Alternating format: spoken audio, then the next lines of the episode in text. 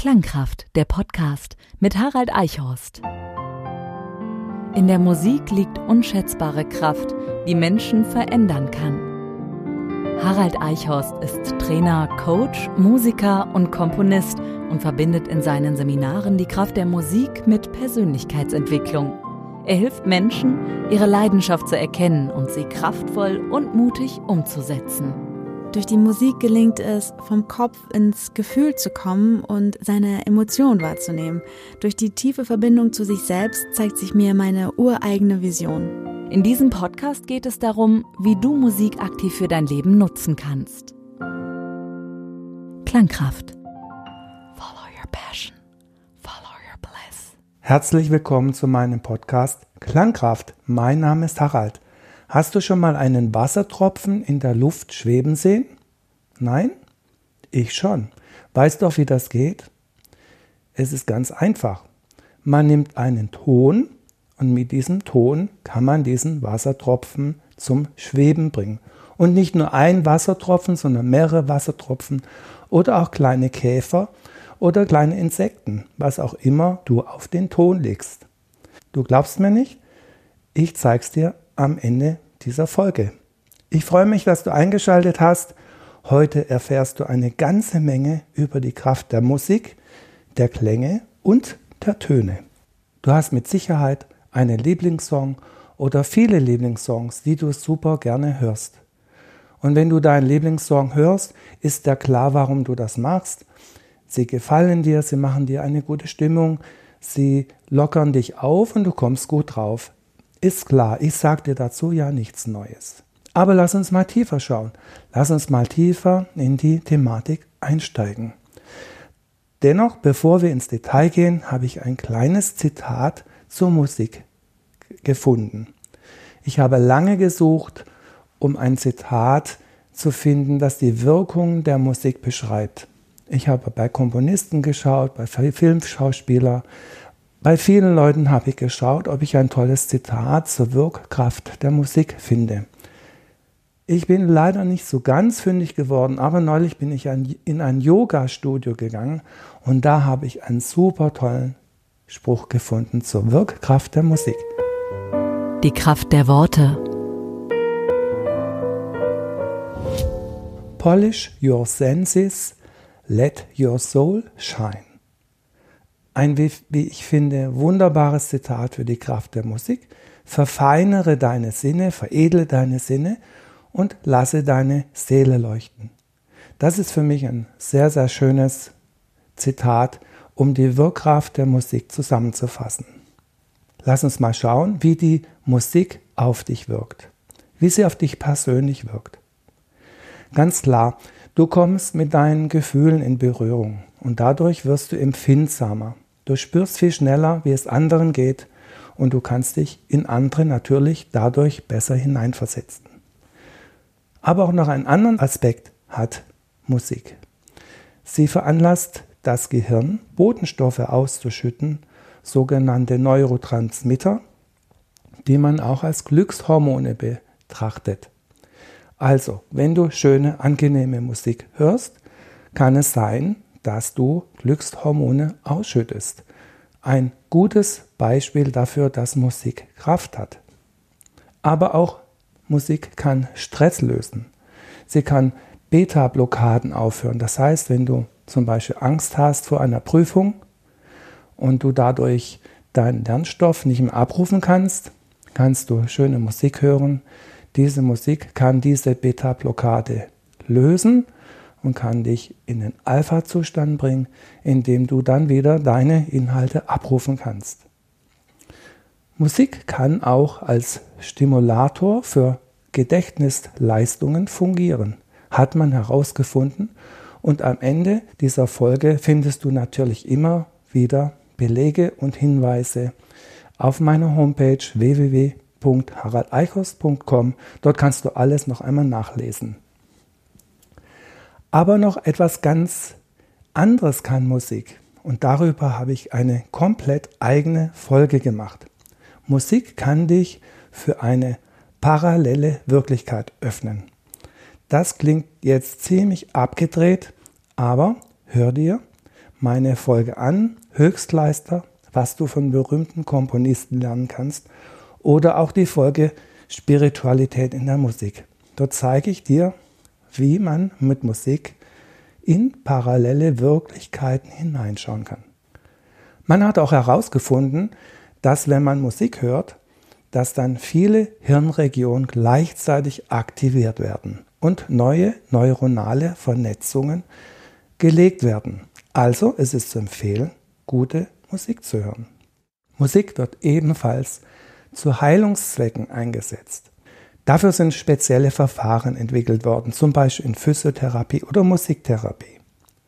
Man kann verloren gegangene Gehirnregionen, zum Beispiel nach einem Schlaganfall, wieder teilweise reaktivieren, indem man Musik und Bewegung kombiniert.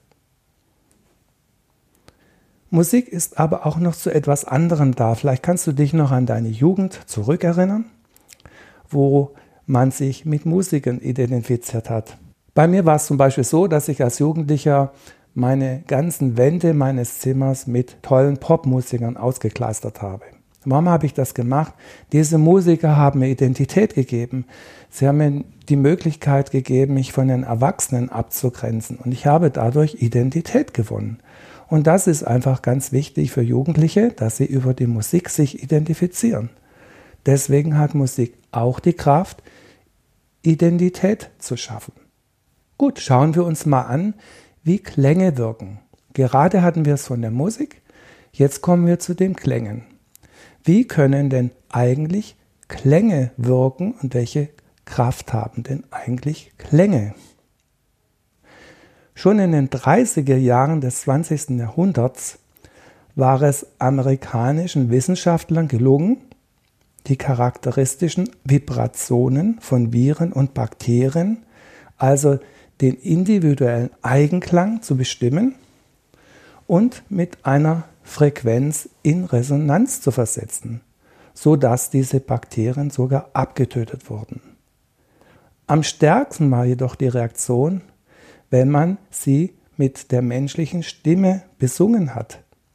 Wenn man ein rein gesummtes C gesungen hat, haben sich diese Zellen länglich verformt und wenn man sie mit einem D besungen hat, haben sie einem farbigen Licht geleuchtet.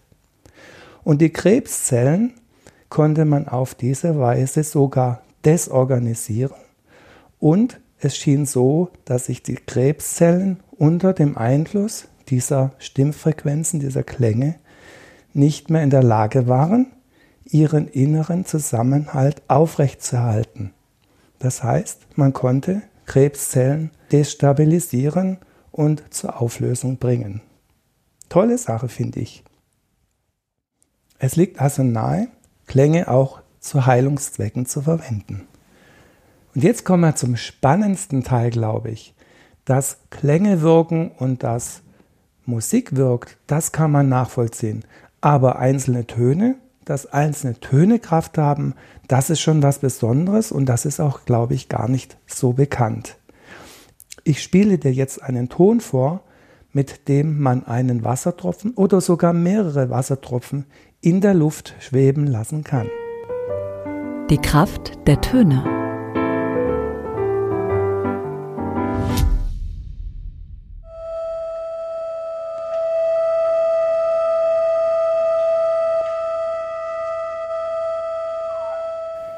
Krass, nicht wahr? Dieser Ton hört sich schon ganz schön schräg an. Aber mit dem, was du da gehört hast, kann man tatsächlich einen Wassertropfen in der Luft schweben lassen. Ja, wie geht das? Wie soll das gehen? Du glaubst mir es nicht? Ich will dir kurz beschreiben, wie das jetzt geht. Das Ganze geht nur mit einer Versuchsanordnung. Man verwendet einen Tongenerator zur Erzeugung dieses Tons. Sozusagen, man erzeugt eine stehende Welle. Und diesen Ton sendest du an einen gegenüberliegenden Reflektor, sodass die Welle genauso wieder exakt zurückgesendet wird. Und an bestimmten Punkten, wo sich die Wellen kreuzen, bilden sich Knotenpunkte.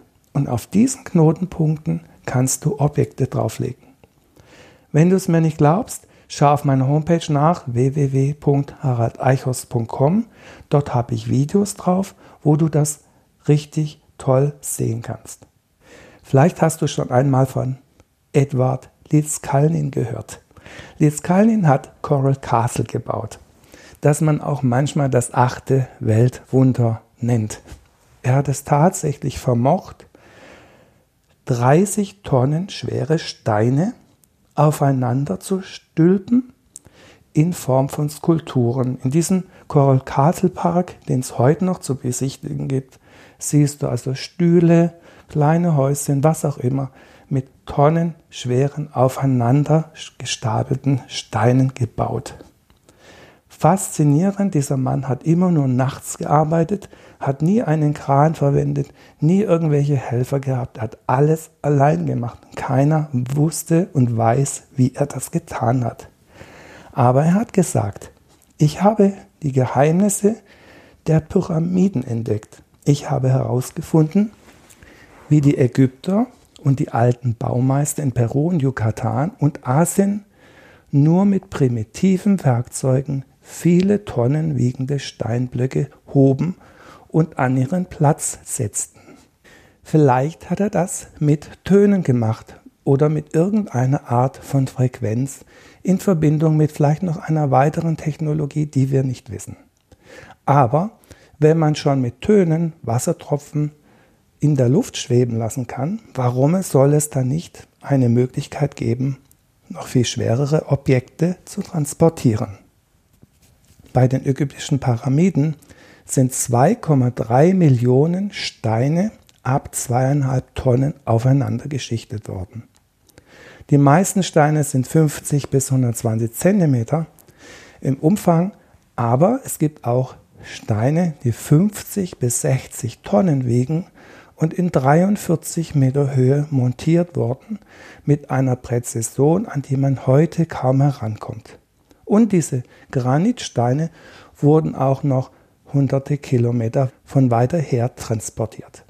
Also irgendeine Technik muss es gegeben haben, diese unglaublich schweren Steine zu transportieren. Das Ganze ist ein unerschöpfliches Thema und viel ist hier noch nicht geklärt. Aber ich hoffe, dass ich am Ende dieser Folge dir ein paar tolle Informationen und Aspekte zeigen konnte, wie die Kraft der Musik wirkt. Und nicht nur die Kraft der Musik, sondern auch die der Klänge und der Töne. Ich hoffe, es hat dir gefallen und es hat dir etwas gebracht. Du findest meine Materialien nach wie vor auf der Homepage www.haraldeichhorst.com. Ich freue mich, dass du dabei warst. Bis zur nächsten Folge, dein Harald. Klangkraft, der Podcast. Mehr Infos zu Haralds Musikcoaching-Seminaren findest du online haraldeichhorst.com.